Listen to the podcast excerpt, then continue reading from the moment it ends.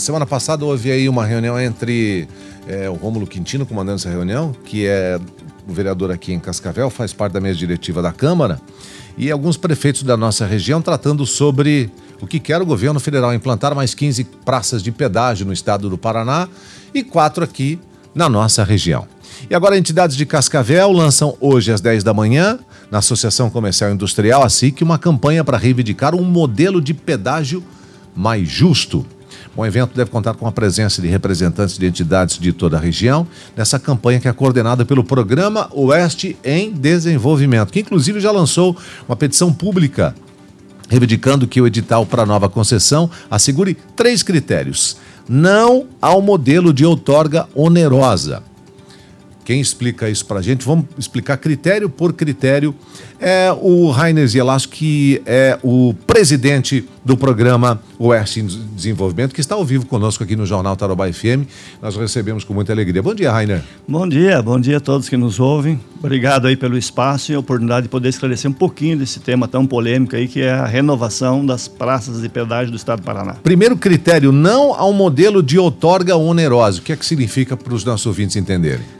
É, nós temos dentro desse modelo que foi liberado pelo Ministério da, da, Infraestrutura e que vai selecionar as novas concessionárias que vão administrar as praças de pedágio a partir de novembro, é esse sistema híbrido, onde, em primeiro lugar, eles, a partir de um preço estipulado pelo, pelo Ministério da Infraestrutura, é permitido dar um desconto máximo de 17%. Então, mesmo que uma empresa queira dar mais, não pode, é limitado em 17%. Então, provavelmente prevê-se aí que haverá empate entre duas ou três ou mais empresas e o critério de desempate é através de uma joia que se paga ao, ao, ao, ao governo federal que, seja, que vai para os cofres públicos da União, uma joia que chamam de outorga onerosa, ou seja, é um delta a mais de dinheiro. É uma forma de é, vender as rodovias para iniciativa privada e você arrecadar dinheiro com isso. Então, a grande preocupação que nós temos, as entidades todas que nós representamos, e está aí a Cassiopar junto conosco também, as associações comerciais e todas,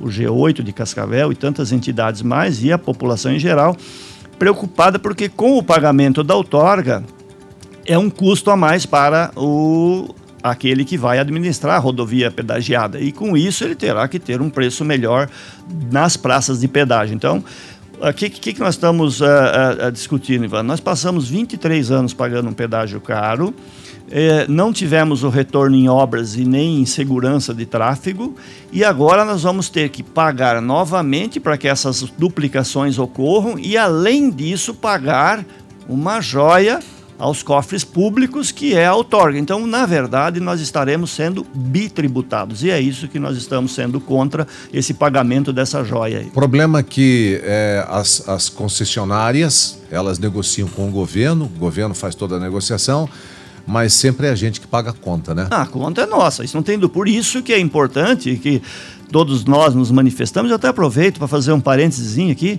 Existe o site www.oestedesenvolvimento.com.br, onde você pode entrar, qualquer cidadão, e votar na petição, que é a carta que nós estamos entregando ao Ministério da Infraestrutura e também ao presidente Jair Bolsonaro, para que olhe pelo Paraná e tire essa outorga onerosa e que nós tenhamos um pedágio que seja aos moldes dos nossos estados vizinhos que estão pagando preços três vezes mais barato do que nós pagamos aqui no Paraná. Bom, um outro critério é a aplicação do maior desconto no preço do pedágio.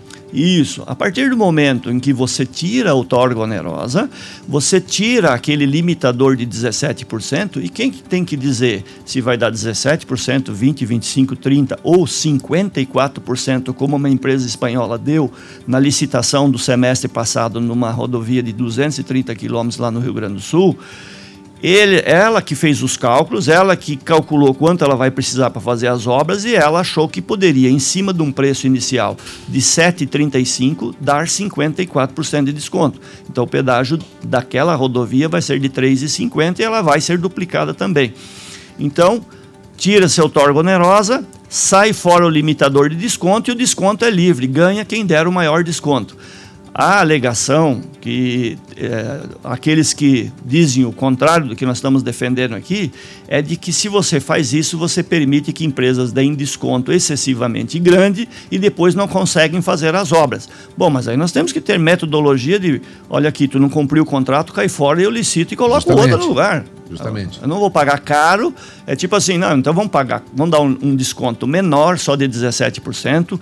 Vamos pegar a outorga onerosa, porque isso vai garantir que só participem grandes empresas que tenham condições de executar obras. Isso não garante nada. Inclusive, só fazendo um parênteses, Ivan, no estado de São Paulo, numa, numa licitação, o que inviabilizou o projeto foi a outorga onerosa. Por quê? Quando o cara tem que pagar esse dinheiro é no ato da assinatura do contrato. Ele deu um valor muito alto de outorga onerosa aos cofres públicos e buscou esse dinheiro no sistema financeiro.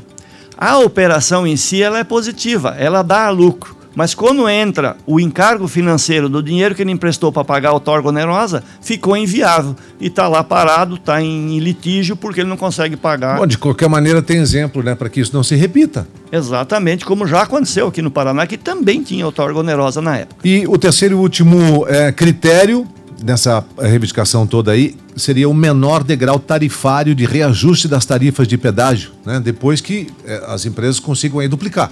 Depois que as obras foram executadas, aí a proposta prevê um degrau tarifário de 40%. Então, é, aí nós vamos voltar aos mesmos preços de hoje. Como as obras serão executadas entre o terceiro e o nono ano, vamos supor que ali na média a, a duplicação ocorra ali no quinto, sexto ano e o projeto é de 30 anos, então nós vamos ter 25 anos de pedágio caro. Eu até faço uma continha, viu, Ivan? Hum. Você pega o pedágio aqui de, na saída de Cascavel, ele está 14. Nesse projeto aí, ele está entrando para ser licitado a 10 reais. O cara dá 17% de desconto, ele vem para 8,30. Duplica, joga 40% em cima, vai voltar aos 12. Justamente. E aí nós vamos pagar 12 aqui, enquanto os outros estão pagando 3,50. E aí nós teríamos um presente de grego. Totalmente. E, e, é preocupante porque isso vai comprometer não nós, vai comprometer as próximas gerações com falta de competitividade e tudo mais. O então, Rainer, o motorista, o caminhoneiro, aquele que usa as, as BRs, as PRs no estado do Paraná, eles não são contrários é, é, ao trabalho das concessionárias, né? O que eles mais temem é ter que sentir, continuar sentindo no bolso o alto valor das tarifas. Essa é a preocupação maior. Exatamente. Então, o que nós queremos é isso: é isonomia, igualdade de condições. Uh, a grande maioria sabe que o governo não tem condições de manter nossas estradas, que o pedágio é importante para que a gente tenha obras Du, uh, estradas duplicadas, ten, tenhamos os trevos de acesso, vai ter Wi-Fi na rodovia, vai ter pontos de descanso para o motorista, tudo muito importante. Mas isso tem que ser a um preço justo, a um preço que seja isonômico e que nós fiquemos em igualdade de condições com outras regiões, porque senão nós não vamos mais atrair investimentos aqui, porque o empresário que vai investir, ele faz cálculo e se esse pedágio estiver caro, ele não vem para cá. O Rainer, de que maneira a voz da população do povo pode ser ouvida nesse processo? É, assim, já há uma mobilização muito grande, existem outras, uh, todas as entidades envolvidas, mas o grande ponto é, são as audiências públicas. Sexta-feira vai ter a audiência pública da Assembleia Legislativa aqui em Cascavel, na Associação Comercial. E dia 23 e 24 de fevereiro tem as audiências públicas do Ministério da Infraestrutura, apesar de que são feitas online, não vai ser presencial em função da pandemia e fica um pouco mais difícil. Mas nós estamos mobilizados para participar. Uh, todas as entidades estão assinando esses documentos que nós estamos entregando ao governo federal e ao governo do estado e precisamos manter alerta para que a gente consiga, então, êxito nessas propostas que nós estamos pedindo aí. Muito bem. E nós teríamos quatro praças aqui na nossa região, novas praças, né? Uma na 467, entre Cascavel e Toledo, uma lá em Capitão e duas lá na região de Guaíra, é isso?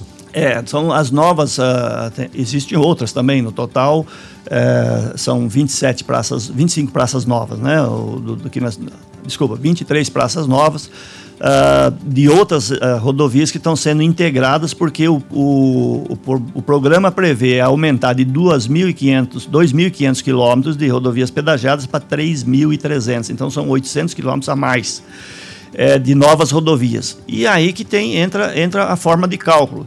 A rodovia que sai de Guaíra, passando por Cascavel, ela, ao invés de ir para o sudoeste, que já está quase toda duplicada, e aí o pedágio ficaria barato, eles pegaram e incluíram o trecho que vai de Cascavel a Campo Mourão, que precisa ser duplicado. Então, a praça que vai ser colocado entre Toledo e Cascavel, que já é uma rodovia duplicada, que é só para manutenção, ela está partindo de um preço de 10 reais e 10 e alguma coisa, porque ela precisa ajudar a arrecadar para duplicar Cascavel Campo Mourão. Então nós vamos pagar por isso. Então é um absurdo. É, essas coisas têm que ser revistas porque. Não, isso é inaceitável. Inaceitável, né? porque nós, nós já temos uma rodovia duplicada ali, um pedágiozinho de manutenção. É uma justificativa, por exemplo, do governo de Santa Catarina, quando os concessionários venceram lá os, os processos de licitação, pegaram tudo pronto, então, só para manter, porque já estava tudo duplicado. Você sai do Paraná custando, sei lá, 15, 20 o valor da tarifa. Não é 2,50? 2,50? Agora você quer pagar 10 entre Cascavel e Toledo? Não mesmo, né? Inaceitável. Então, e dois, você soma aqui, nós temos 500 mil habitantes aqui se deslocando para lá e para cá é, fica difícil de engolir um negócio desse. Então precisamos estar alerta sim. Presidente do programa é, Oeste em Desenvolvimento, aqui no Jornal Tarobá FM, o Rainer Zielasco também participando das discussões aí sobre o que quer o governo federal, principalmente, é, nesse novo estudo aí, sobre a instalação de 23, você falou no primeiro momento? A gente pra, imaginava é, só 15, mas 23 15 novas. praças e nós... É, é, o número exato, desculpa, não, agora não, não, me fugiu. Mas nós vamos ter, uh, se eu não me engano, são 15 praças novas e, e somadas essas que estão aí. Não, não estamos tão preocupados com o número de praças, mas sim em quanto você vai pagar por cada 100 quilômetros rodados. É isso, é essa conta que tem que ser feita. Bom, em qualquer lugar, quando você é bem atendido, quando vale a pena, você não se importa em pagar. Claro que não. É isso mesmo. Ponto. Obrigado, Ponto. Rainer. Obrigado. Um abraço, um abraço boa semana. Sucesso.